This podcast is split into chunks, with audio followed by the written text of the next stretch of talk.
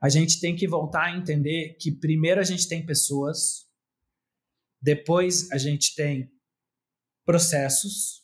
Os processos são para melhorar a vida dessas pessoas.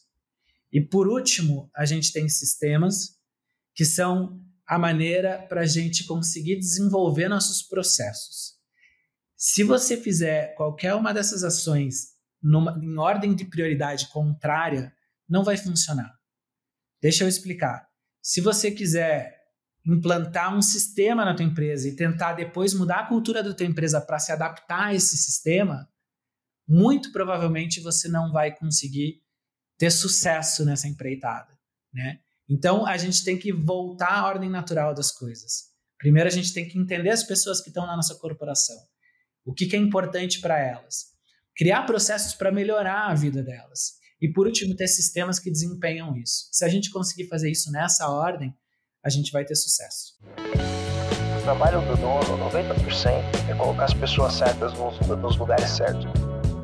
Usar as mentes criativas da empresa para a melhoria do produto. Entender muito sobre vendas sem entender comportamento humano não é entender muito sobre vendas.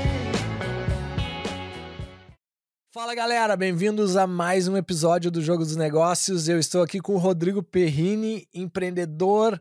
Uh, desenvolvemos aí uma, uma amizade remota aí no, no, último ano, eu diria, com uma amiga em comum que nos apresentou.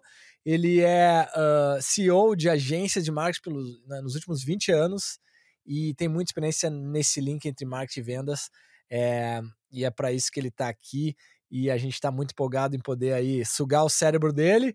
E para começar, então, Rodrigo, obrigado pelo teu tempo de novo. E se quiser compartilhar com o pessoal um pouco da tua jornada, e logo depois a gente já cai direto na, na carne, que nem eu brinco. Maravilha, Márcio. Obrigado pela oportunidade de falar aqui com vocês hoje. Para mim é uma, uma alegria dividir com vocês um pouquinho da minha história, um pouquinho do meu conhecimento. Né? Espero que eu seja útil para você e para os teus ouvintes com essa minha empreitada, que, como você bem falou, ela já começou há 20 anos atrás, então são 20 anos de empreendedorismo. Meu foco central sempre foi agência de publicidade, então, desde o início, lá nos anos 2000, quando eu estava terminando a minha faculdade, eu já comecei a empreender nessa área. Comecei a empreender por um convite, é, não foi planejado. É, é interessante como a, a vida nos leva, às vezes, para algumas áreas que a gente não necessariamente planejou, mas logo que eu comecei a empreender, eu percebi que eu, realmente tinha sido é, feito para desenvolver um trabalho assim, tinha a ver com o meu, a, o meu jeito, a minha essência, né? E de lá para cá, já foram várias empresas, Márcio, é, essa agência de publicidade, como eu falei para você, depois, espontaneamente, surgiu as agências digitais, né? Marketing digital, mídias sociais. É, tive experiência também com equipe fotográfica, equipe de filme, então uma agência para gerar conteúdo para as mídias sociais, também quando isso começou a, a explodir, porque, querendo ou não, eu tive que ver toda essa revolução acontecer e, e trabalhar, na verdade, para me adaptar a esse mundo novo durante todo esse processo, né? É, e hoje eu estou muito focado em consultoria para as empresas, buscando unir, como você falou, o marketing com o setor de vendas. Né? Eu percebi que esse gap existia na maioria dos clientes que eu atendia, essa necessidade de existir uma confluência, confluência entre esses dois departamentos. O departamento de marketing, o funil de marketing, ele traz informações que você precisa usar nas vendas e as vendas também traz, o funil de vendas traz informações que você precisa trazer de volta para o marketing para fazer nutrição, para trabalhar o inbound marketing outra, outra, outras coisas. É, e eu acredito que o futuro da comunicação está indo para esse caminho, sabe? O caminho dos resultados. Então, hoje eu atuo exatamente nessa área e também fui mudando o meu formato de trabalho com os clientes, mas isso a gente pode falar aqui na sequência. Então, bastante experiência aí no, de empreendedorismo, alguns negócios satélites também. Eu tive um e-commerce de flores, olha só, um e-commerce para vender flores, é, que trabalhava mais ou menos como Uber. Então, a floricultura perto de você vai entregar as flores para você. Foi uma experiência enorme. Esse projeto também ele não está mais funcionando, né? Como um bom empreendedor, é, experiências que tivesse, tiveram começo, meio e fim, né? Ou a gente evolui, aprende, ou a gente de fato tem sucesso, né? A gente não, não perde nunca. Verdade, sempre, sempre. Nossa, que legal, que legal, muito, muito bacana. E entrando de, de paraquedas aí na, no marketing com vendas, né? Quando tu olha com, a maioria dos clientes que tu já trabalhasse, ou seja, aonde você vê os maiores uh, erros comuns? Vamos começar aí, talvez, os erros comuns. Você trouxe a questão dos erros comuns. Eu pensei num conceito que está muito presente hoje em dia, que é sobre os jogos finitos e jogos infinitos. Você conhece um pouco sobre essa? Comecei a ler o livro. Essa versão nova do Simon Sinek, né, que é um dos gurus aí da propaganda. Eu, eu sigo muito ele. É, eu acho que o principal erro das empresas é trabalhar como se fosse um jogo finito, um jogo que tem começo, meio e fim e um vitorioso e um perdedor, né? Quando a gente entende que é, o empreendedorismo, os negócios, trata-se de um jogo infinito, aonde você não conhece os jogadores, as regras elas mudam durante o percurso, né? Você não não existem regras claras para todos os participantes e não existe um vencedor. Na verdade, existe um trabalho de melhoria contínua, né? Quando o, o, empreendedor ele descobre que essas são as regras do jogo, eu acredito que ele começa a jogar melhor, entendeu? Então, talvez a grande falha seja a falta do entendimento mesmo do que está na mesa, né? E do quanto a gente precisa é, se inovar com o tempo para que a gente possa realmente jogar com as peças fundamentais que estão em jogo naquele momento. Quando a gente percebe isso, então acredito que a gente consegue ir bem mais longe. Isso daí eu não estou falando só para o Rodrigo como empreendedor, mas também o começo do trabalho que eu desenvolvo junto ao cliente, quando eu inicio uma implantação de um inside sales ou de um field sales, vai depender ali da cultura daquele cliente de venda, né? Mas essa cultura que a gente precisa colocar dentro dessa empresa, ela vai ter muito mais sucesso, vai fazer muito mais sentido para as pessoas envolvidas, se o empreendedor ele entende que trata-se de um jogo infinito, entende? Então esse é um, é um conceito que eu acho que é novo, que tem sido bastante trabalhado e que é bastante interessante de eu trazer aqui para essa tua pergunta. Legal. E não, e e aí a gente começa a pensar, né? Desde a primeira impressão que tu gera na internet ou não, ou fora, né? No brand awareness, até fechar o. Por exemplo, tem muito vendedor, às vezes, que acha que fechou a venda, acabou, né? Não, Exato. né? Então tem uma frase que, se eu não me engano, é assim. Uh, putz, deixa eu pegar essa frase corretamente. Eu acho que é assim. Eu vendo para ganhar um cliente para a vida toda ao, ao invés de ganhar um cliente só para fechar uma venda, né? Alguma coisa assim, ou seja, o foco no longo prazo, que tem a ver com isso aí, né? Do jogo infinito. É. E isso me lembrou um pouquinho também na evolução do funil de vendas. Hoje você fala que ele é um funil em ampulheta. Porque pode dar a impressão que quando você está no, no, na parte de baixo do funil, no fundo do funil, acabou. não, na verdade não, muito pelo contrário, né? Você, é, porque após o, o, ele virar cliente, você pode trabalhar um, um processo de upselling, você pode trabalhar com cross-selling, existe todo o trabalho de pós-venda. E está mais do que estudado e é científico que é muito mais em conta você investir num cliente que está na tua base do que você conquistar um novo cliente, né? Então o esforço ele é muito maior. Então por que, que a gente esquece? Por que, que a gente dá fim para esse jogo no final? Né? Então a ampulheta ela volta a crescer no formato contrário, o funil volta crescendo e você faz o upselling, o cross-selling, o pós-venda e o processo continua, ele é contínuo, ele não tem fim. Esse é o grande ponto. Ele não tem fim. E, e se você trabalhar nesse sentido, com certeza você vai muito, você prospera, vai mais longe, fica mais claro, né, os objetivos para tua equipe também. Muito legal, muito legal. E, e, até um link nisso aí, né? eu vi outro dia um, um, consultor muito forte falando assim, cara, é, se tu tivesse só um cliente hoje E tu não pode ter clientes novos. Tu, e tu só tem um cliente. Perfeito. O, o que que tu faria diferente com esse cliente? Como é que tu trataria ele? Tu ia mandar uma flor na casa dele? Tu ia... E aí já, já abre, né? Já abre a mente da pessoa, né? Exatamente, tratar todos esses clientes como se fossem o único, né? Que na, no, falar, no falar é fácil, mas e aí na prática? Vamos lá, me lista 15 coisas que a gente vai fazer. É uma, é uma discussão legal, né? De pensar. Exato. Na verdade, tudo que a gente falar aqui em marketing e vendas é muito fácil falar. E é muito difícil de executar. Esse é o grande desafio sempre, né?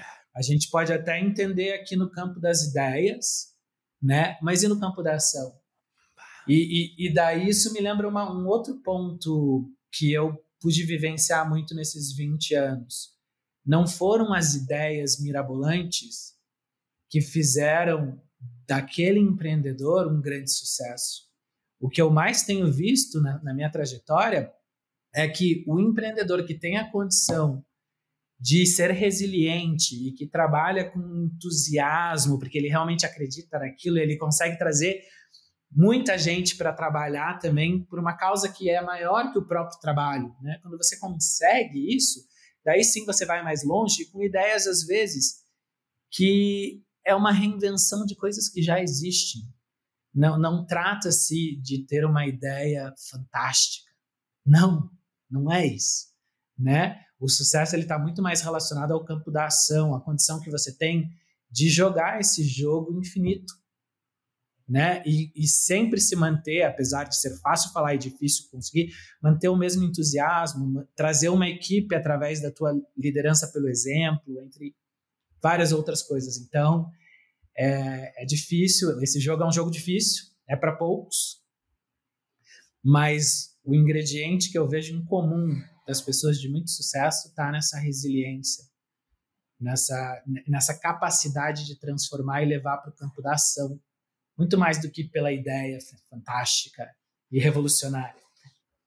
Total. E eu quero voltar ainda a conversa um pouco para o marketing, mas antes disso, uh, vou entrar num assunto que é egoísta, né? Porque, porque esse é, é.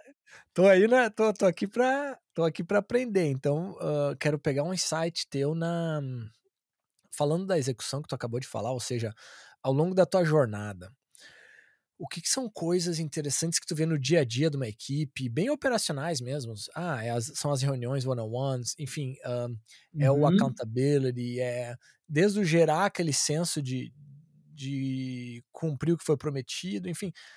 Uh, como é que a gente consegue melhorar a execução, sabe, de uma, de uma equipe? Que, algum insight geral nessa área, na tua experiência? Bem interessante essa tua pergunta até fazendo uma analogia é, pela música, porque além de empreendedor, eu sou músico também. Tive uma história e uma carreira de música, principalmente antes de, de começar a empreender. E eu trago muito da música para o trabalho. É, se a gente fizer uma analogia com a música, a, a música ela acontece entre as notas. Né? Você tem sete notas musicais, mas você tem uma infinidade de, de execuções que você consegue trabalhar. É, uma gestão de equipe, ela também acontece muito entre as reuniões e não nas reuniões. E o que, que eu quero falar com isso? O, o, apesar do, do, do, mundo remoto que a gente vive hoje em dia ser essencial e ter trazido muitas coisas boas, às vezes a gente perde aquele momento entre as reuniões. Ora, uma conversa chegando no consultório, no, na sala de reunião, olha a conversa, ora a conversa do cafezinho, né? Onde às vezes você entende um pouco quem que é aquela pessoa, mas o lado humano dela, como que vai a vida dela. E você passa a entender melhor os potenciais, você cria um elo ali de confiança, você constrói um relacionamento e isso te leva muito longe numa equipe.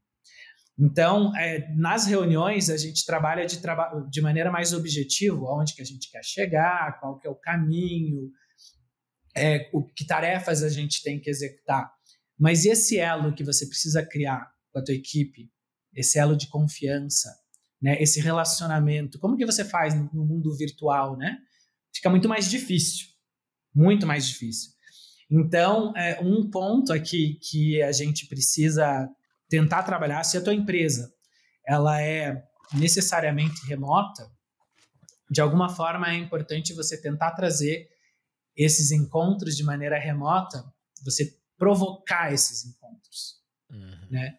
Então, aquela história de você fazer reuniões semanais de check-in com a tua equipe, mas não para falar sobre negócios, uhum. para você ir um pouco além, porque a maioria das informações que você precisa para desenvolver e inovar, elas estão dentro do teu negócio, elas não estão fora.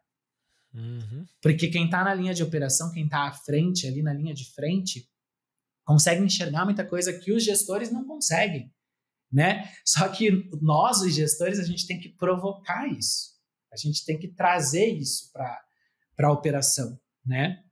Então, respondendo a tua pergunta, é, é essencial que você, número um, tenha uma justa causa, você tenha que fique claro aquele teu propósito para a tua equipe, né? O que, que levanta eles todo dia da cama para trabalhar? É importante que você tenha um elo de confiança e que você dê espaço para as pessoas serem elas mesmas, né?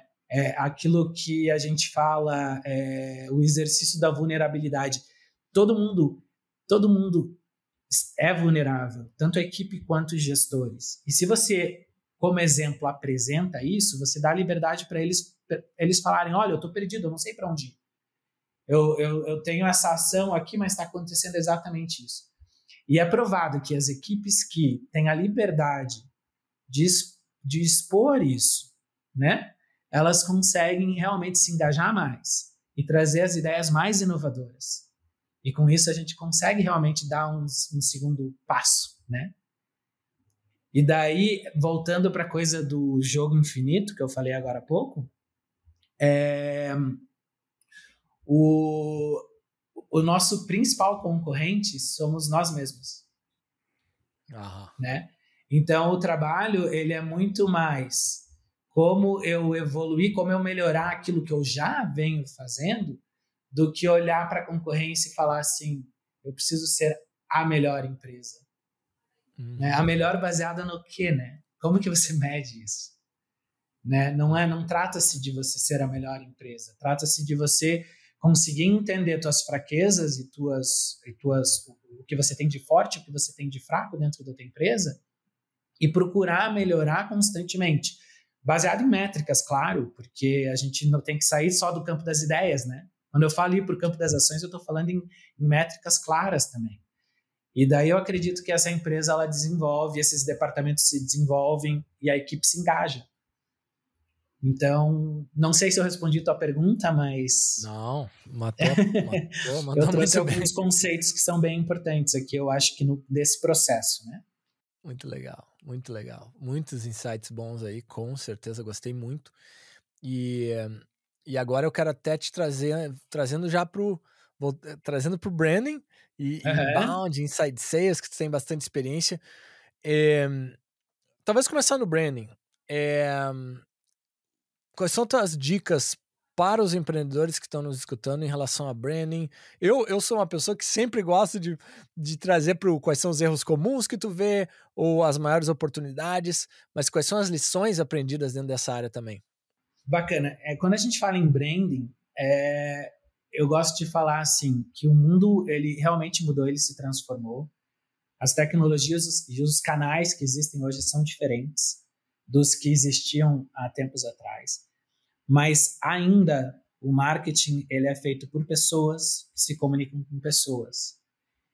É, quando a gente trabalha uma marca e hoje fala-se tanto na personificação da marca, no tom de voz, em como que você vai realmente se comunicar com um público muito específico, se a gente entender o quão importante é ser relevante para aquele público através de um trabalho, através de um planejamento de marca, a gente realmente consegue é, transformar esse nosso ambiente de trabalho, né? A gente consegue atingir os objetivos da, da nossa empresa. Então, é, o branding ele é quase que uma, um resgate do marketing tradicional, adaptado para esse novo modo de você fazer marketing através das novas tecnologias, né? E fazendo e usando o melhor dos dois mundos, né? Como eu sou, eu nasci no offline. Eu, eu uhum. comecei a minha agência quando não existia o digital ainda. E o que, que eu trago de mais importante daquela época? É, é justamente isso, a, importância de você fazer algo relevante na tua comunicação. Você ter uma comunicação que ela entrega para o público exatamente o que está por trás do teu produto ou do teu serviço, não necessariamente teu produto. Né? E se a gente for ver os maiores cases de sucesso da história da comunicação, é, são empresas que conseguiram fazer isso, né? A gente pode falar do McDonald's, pode falar da Apple. A Apple é um caso aqui que eu adoro, porque ele muito antes de todo mundo, ele ele tinha um caráter de inovação tão intrínseco que a gente não estranha se ele vende computador ou vende relógio ou vai lançar um cartão de crédito ou revolucionou a, a indústria fonográfica. Porque o fator de inovação está sempre muito evidente e é sempre isso que o Steve Jobs vendeu, né? Então, você vê que é um trabalho de branding muito bem, bem, bem resolvido, né? Então, a, a, quando a gente fala de branding, eu acho que é um pouco desse resgate, é você entender o que, que tua marca faz, como que ela se comunica, como personificar ela, para conversar com um público também muito específico e cada vez mais nichado, né? Porque hoje em dia a gente vive a, era do nicho, né? E você, você é um conhecedor muito grande disso. Tem um produto que é o nicho do nicho, né? Então acho que você também pode falar um pouco sobre isso. É, não, eu até tô com um livro que me recomendaram aqui que já comecei a ler, só não terminei ainda. Eu leio vários livros ao mesmo tempo, é uma loucura, né? Mas Sim. Uh, o chama Niche Down, que é nessa, nessa linha aí. E, bah, é como tu falasse, eu sou muito fã dos nichos, assim, sabe? É, a, minha, a minha filosofia nessa, nessa área é que, como é que eu vou dizer? Eu sou meio, sou um pouco preguiçoso. Eu trabalho bastante, mas eu, como qualquer ser humano, lá no fundo a gente é meio preguiçoso. Então, porque, como hum. eu sou hum. preguiçoso, cara, eu acho que é muito mais fácil tu dominar um mercado pequeno do que querer ser um grande do mercado grande, sabe? Em termos de probabilidade de sucesso, sabe? Então, essa é a nossa essa é a, é a nossa filosofia, né? Mas eu concordo, né? Concordo. Faz completo sentido. Muito bom. E agora trazendo para o inbound aí, para quem não conhece o que é inbound, eh, se puder explicar um, e as grandes vantagens que, que o inbound traz e, e como gerar ele. Eh, por exemplo, no nosso caso, no quesito B2B, a gente, a maioria é outbound. A vasta maioria é outbound. A gente está tentando crescer o nosso inbound agora entendeu? Então, uh, no B2B, no B2C ali é um pouco diferente, mas no B2B essa é a nossa realidade. Perfeito. O inbound, na verdade, assim, se a gente pensar em teoria, o outbound ele está em você apresentar a tua marca para um público bastante grande, você vai atrás do teu cliente. O inbound é o processo contrário, o cliente vai atrás do teu negócio, né? Agora, como, como que você desenvolve uma técnica para que o cliente venha atrás de você? Para começar, isso surgiu como? Isso surgiu porque mudou o formato e a jornada. A jornada de compra não mudou, mas a maneira como as pessoas hoje compram mudou por causa do advento da internet. E hoje a gente tem vendedores que sabem menos do que compradores. É, é uma loucura isso.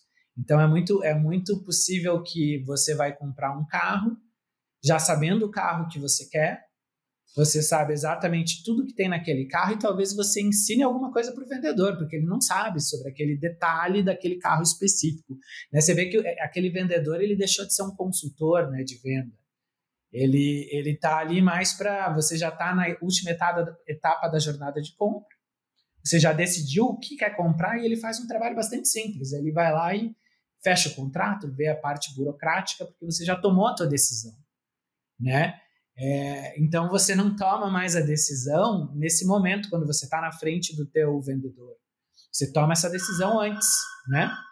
Então dentro desse novo mundo, né, aonde o cliente ele faz toda uma pesquisa sobre os produtos na internet antes de comprar, as empresas começaram a, a, a pensar em como se reinventarem e participar dessa jornada de compra já que a decisão ela é anterior à última etapa da jornada, que é a etapa de decisão de compra. Então, qual, qual que é a jornada de venda, né? Existe o aprendizado e a descoberta, a primeira etapa. Segunda etapa, reconhecimento do problema. Depois, consideração de uma solução. e por último, uma decisão de compra, né? Se esse processo todo ele acontece anterior a, a, ao cliente procurar a tua empresa, o inbound ele surgiu para que as empresas pudessem participar desses momentos junto com esse comprador. Né? Então, como que eu posso participar dessa jornada na hora de mostrar, no aprendizado e descoberta, por exemplo? Eu preciso fazer um trabalho não de venda. Então, não é hora do meu time de Insight Sales procurar esse cliente. Não, agora eu preciso. A gente usa o termo em marketing que é fazer um trabalho de nutrição desse lead. Eu vou trazer informações úteis, sem mencionar a minha marca. Né? Se você pensar nesse nosso programa aqui, nesse podcast, né, eu acho que esse é um exemplo fantástico aqui. Esse é um trabalho de nutrição. Né? A partir do momento que a gente está trazendo informações úteis para clientes é, que precisam, talvez, de um profissional para unir o departamento de marketing e vendas, no meu caso, ou no teu caso, precisa fazer um trabalho na área que você atua, na área agrícola, enfim, ele vai entender aqui através desse formato de conteúdo que você é um conhecedor, você é um formador de opinião, que você realmente entende sobre esse assunto, né? E com isso, na hora que ele conclui que ele realmente precisa contratar algum serviço, que é a última etapa da jornada, ele vai com certeza comprar das marcas que se relacionaram com ele.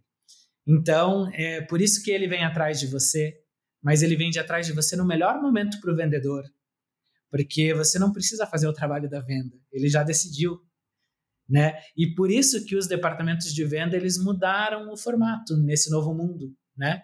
Hoje em dia a gente tem o formato com o pré-vendedor para você conseguir filtrar a qualidade daquele lead que entrou. Daí depois você tem os closers, né? Que são quem de fato vendem um produto que já foi pré-qualificado. Esse cara já está praticamente comprando. É um trabalho mais de fechamento mesmo, né? Não é mais tão consultivo. E você tem depois os CSs, né? Que é o sucesso do cliente, o Customer Success, que também é uma terminologia super nova, porque antigamente já se falou em pós-venda, uma época, já teve vários nomes mas é um pouco diferente o trabalho do CS, porque ele faz aquilo que a gente falou da, da ampulheta, né, da venda, ele faz aquele upselling, cross-selling, é, vende outros produtos, cuida da, do relacionamento daquele cliente o resto da vida. Enquanto ele continuar dentro da tua base, vai ter alguém que vai cuidar desse relacionamento, que é o, é o CS. Então, o inbound ele, ele passa por todas essas etapas e está relacionado com essa nova adaptação né, da, do formato de venda e de compra das pessoas nesse novo mundo, né? Muito legal. Nossa, e eu anotei alguns pontos aqui para te perguntar. O primeiro deles é é um desafio, inclusive, que a gente está passando essa semana de, de, um, de uma potencial reestruturação do nosso processo. Um, e eu quero entender como é que o como é que, né, na tua experiência, como é que o pessoal tem feito isso. Na área de CS ali, um, normalmente o CS ele faz a gestão do projeto ou não? Essa é uma dúvida sólida que a gente tem essa semana, que a gente não, eu não sei. Na maioria das vezes é sim ou é não? O que que tu pensa, entendeu? Na maioria das vezes é não. Tá. Na maioria das vezes o CS ele ele é o principal elo de relacionamento com o cliente, mas que não faz parte do dia a dia processual, porque é importante ele você distinguir isso, né? É muito mais fácil o teu cliente falar com um CS que está fora do processo o que não está indo bem, do que falar com alguém de dentro do processo. Né? Então ele é um cara que ele mantém uma certa distância e ele continua cuidando daquele cliente, mas numa esfera mais global, numa esfera maior do que aquela esfera esfera processual do dia a dia operacional daquela conta, né? Então, o trabalho de CS é um pouquinho diferente. Legal, não faz. Em sua maioria, não que não seja adaptável para cada realidade, porque o mundo perfeito, eu sei como empresário, que o mundo perfeito, o organograma perfeito, ele deve ser desenhado, mas ele leva tempo a ser conquistado, né? É. Então, se no organograma você tem a figura do CS, mas ele não, ele é um profissional que ainda não necessariamente desempenha a função dessa forma, isso pode ser parte do teu processo de crescimento. O importante é saber que você quer chegar lá, né? Que é aquela estrutura do mito do empreendedorismo. Né? Eu não sei se você já leu esse livro. Oh. E, oh. e eu aconselho esse para todos os é o melhor, que estão é nos ouvindo. É o melhor que tem, né? Mas ele fala um pouco sobre isso também, né? A importância de você ter um organograma muito bem desenvolvido, é, independente da tua empresa ter uma pessoa quando você começa, que faz tudo. Total. Total. Não, a gente inclusive contratou a consultoria de, de, da empresa deles ali por um ano e meio. Foi sensacional, assim. Olha, sou Nossa, muito fã imagina. da metodologia. Muito, muito fã da metodologia, que nem tu falou, essa do organograma, de, de no dia um da empresa cara, tem 20, 30 posições e o fundador tá em todas, né? Exato. E o papel do fundador é, é ir repondo, repondo, né? Repondo, não é verdade? E acredito que todo empreendedor passa por isso, né? Faz parte do processo. Você acumula funções. É, não tem como ser diferente. Mas é importante você ter essa visão de onde que a empresa vai chegar, né? O organograma bem desenhado, independente de profissionais, não só o empreendedor, que acumula funções mas eu sei exatamente como ela vai funcionar quando eu tiver a estrutura perfeita. Muito legal. Né? Isso serve para os processos também, que esse livro trabalha muito bem, né? Você desenhar os processos da tua empresa, preparar a tua empresa para ser vendida, mesmo se você nunca vendê-la, né? é super, é, é um outro segredinho do sucesso, né? Prepare a sua empresa para ser vendida, mesmo que você nunca venda porque você faz esse exercício processual, você desenha os playbooks de ações, não só de venda, mas de todas as ações, e você consegue crescer de uma maneira ordenada quando chega o momento. Muito legal. Nossa, é, a empresa tem que ser vendável, né? E por quê? Porque vai que o empreendedor tem um acidente e a tua uhum. família depende desse negócio. Uh, se, Exatamente. Né? E vai que acontece alguma emergência, ou vai que. Né? É isso aí mesmo. E, e outro, né? Uma empresa que é vendável, que nem tu acabou de descrever, mesmo sem o objetivo de vender, ela ela dá mais vontade, dá mais tesão de trabalhar, né? Porque é mais legal. Exato. Ela é tão boa, ela é tão boa que tu não quer vender. Exatamente. Exatamente. É. E isso que você falou é muito importante, né? Se você, por algum motivo, tem que se ausentar uma semana da tua empresa, a tua empresa continua existindo, ela funciona sem você, é. né? Alguns empreendedores querem ter esse senso de é, eu, eu, eu, eu, assim, a, a, empresa precisa de mim para funcionar. Às vezes mexe com o ego desse profissional. Hum, claro. Né? Eu quero ser essencial no processo. Mas a tua empresa ela só vai ter um valor inestimável quando você não for essencial para o processo. Mas você que criou o processo. Você conseguiu colocar o teu DNA em todas as ações e essa empresa ela já não precisa mais de você para ela existir. Então essa empresa estaria pronta para ser vendida, né? Mas a verdade é que se ela não for vendida, ela está pronta para crescer muito, né? Então é, é, eu acho que é esse exercício que todo empreendedor precisa buscar. Muito legal, muito legal. Concordo 200%. Uma outra coisa que eu anotei aqui, puxando lá para trás ainda da nossa conversa no inbound, é o gatilho da reciprocidade, né? Então, o fato de, por exemplo, no exemplo que tu usou, eu e tu aqui conversando, alguém nos ouvindo, o cara fala: Nossa, olha que legal, o Rodrigo, ele manja muito de marketing. E, e, e como tu já deu algo de valor para essa pessoa, é, é intrínseco da, do, do ser humano de querer te dar algo em troca. Sim. Quase. Perfeito. Não é verdade? Perfeito. Aliás, o inbound marketing ele trabalha com essa estratégia da reciprocidade em praticamente todas as ações. Você oferece um e-book em troca de dados, né? E, e o, qual que é teu objetivo? É se relacionar com aquele profissional, com aquela pessoa, com aquele prospect, né? A ponto de lá na frente ele, ele automaticamente virar um cliente, porque ele se sente em dívida com você pelas informações que você trouxe para ele. Então, usar esse gatilho a teu favor é, é super importante, né? É, a gente tem que se utilizar dessas ferramentas. e no marketing de conteúdo, vamos ver assim, como é que. Talvez a pergunta é: no inbound, marketing de conteúdo é algo forte, é óbvio, mas a minha dúvida é: é só isso ou tem outras formas além do marketing de conteúdo? Eu não sei uh, se tem ou não. No inbound, você diz? É, para eu ter, para eu melhorar o meu inbound, produzir conteúdo é uma coisa meio que tem que ser feita, né? Mas, até onde eu entendo.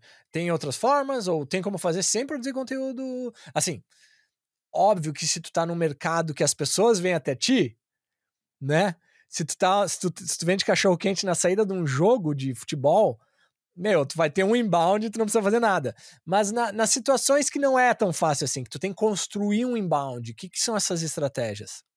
Bem, a, o inbound ele sempre vai trabalhar com várias estratégias e vários canais, né? Todo, quando você falou do conteúdo, o conteúdo ele é super importante em vários desses canais, né? Então, quando você pensa em, em redes sociais, é conteúdo.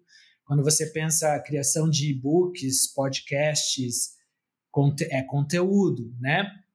É, quando você pensa no teu website ou, ou mesmo gerenciamento de e-mail marketing, que é ainda uma ferramenta que é pouco explorada, por incrível que pareça, as grandes marcas elas, elas usam, né? Você vê empresas como a Smiles, Go, elas conseguem fazer com e-mail marketing ter resultados surpreendentes. Muita gente acha que e-mail é coisa do passado, não. O e-mail ele, ele tem que ser utilizado de maneira correta, né? A gente precisa entender com quem que a gente está falando, qual que é o momento da etapa da jornada de compra, enfim, e fazer algo de maneira assertiva.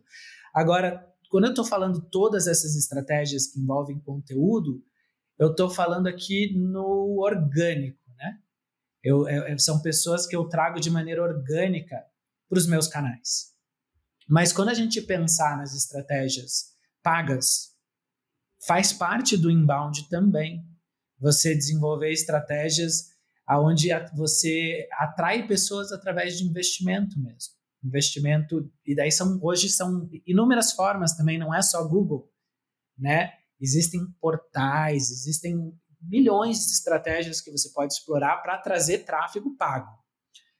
A gente fala que o inbound ele trabalha com, essas, com esses dois caminhos de maneira confluente. Você tem que trabalhar com eles juntos, de maneira integrada e fazer um bom balanceamento entre as duas, né?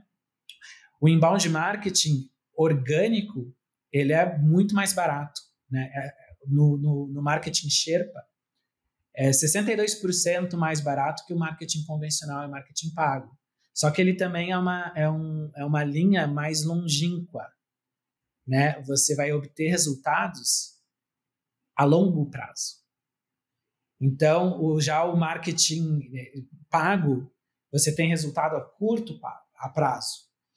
Então, cabe nessa estratégia, nesse trabalho contínuo também junto ao, market, ao teu marketing, é encontrar o balanço correto para cada momento da sua empresa. É muito comum que no começo você tenha que investir mais no pago, menos no orgânico, até você conseguir num momento equalizar. E o mundo ideal, claro, é você investir no futuro mais só no orgânico né? E manter ali um investimento pago, mas que vai ser men menor nesse momento da tua empresa. E daí você conseguiu atingir o, o mundo ideal, né? Mas isso leva muito tempo, leva muito tempo. Né? E eu sei que as empresas elas não podem apostar só no orgânico, porque elas precisam ter resultado no próximo mês. Né? Então é, você tem que fazer esse balanço de maneira bastante coerente, correto e analisar mês a mês, né? Para corrigir aí possíveis rotas que vão acontecer. Legal. E, e, e será que o, o, outbound tem um papel na estratégia macro?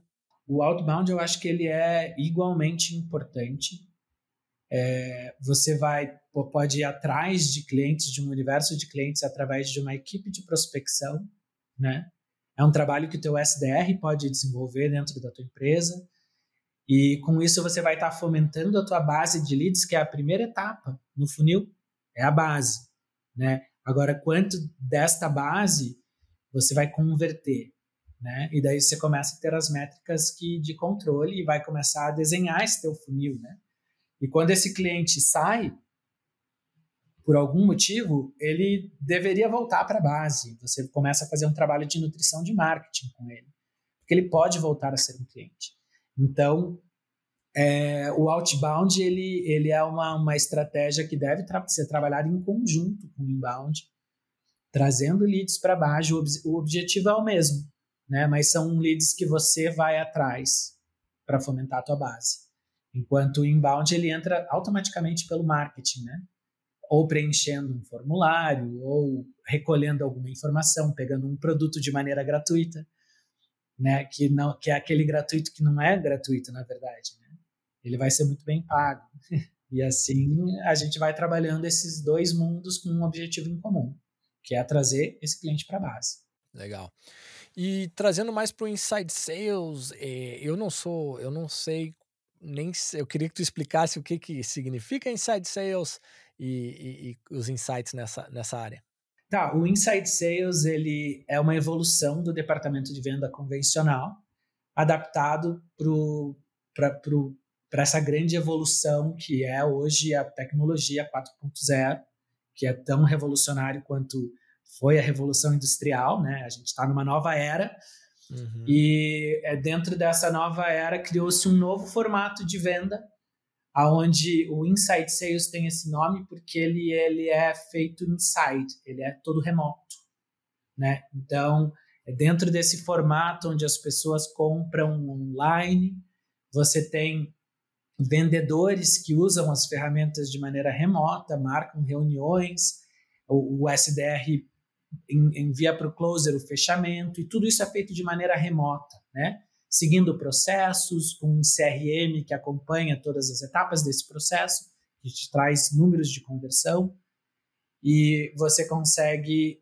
é, fazer uma aceleração comercial no teu negócio quando você implanta, quando você, quando você parte daquele field sales, que daí é o oposto. Field sales é em campo. É aquele uhum. vendedor antigo de, de, de, de lembra do, do, vendedor de enciclopédia, Barça, Sim. que vinha uhum. na tua casa e apresentava. Nossa, essa eu tirei do fundo do baú, né? Legal, Só acho que na Barça. época do meu pai. eu, eu li a Barça, eu li a Barça. Legal. É, então, esse vendedor, ele, ele, ele tá indo à extinção esse vendedor que ia em casa em casa, porta em porta. Painel solar. Ultimamente é painel solar, cara. É, exato. O painel solar agora está super em, em, voga, né? Enfim, então você implantar dentro da, da tua empresa esses processos para você vender de maneira remota e escalar as tuas vendas, né? Então fazer um processo de aceleração comercial.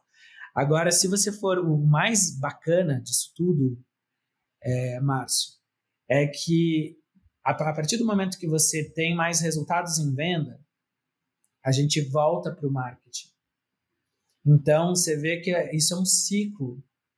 E, e, a partir do momento que eu posso fazer esse trabalho com, complementar dentro do meu cliente, melhorando sua performance em venda, as necessidades de marketing elas voltam a acontecer, os budgets eles voltam a existir, porque no final das contas o que, que o cliente quer?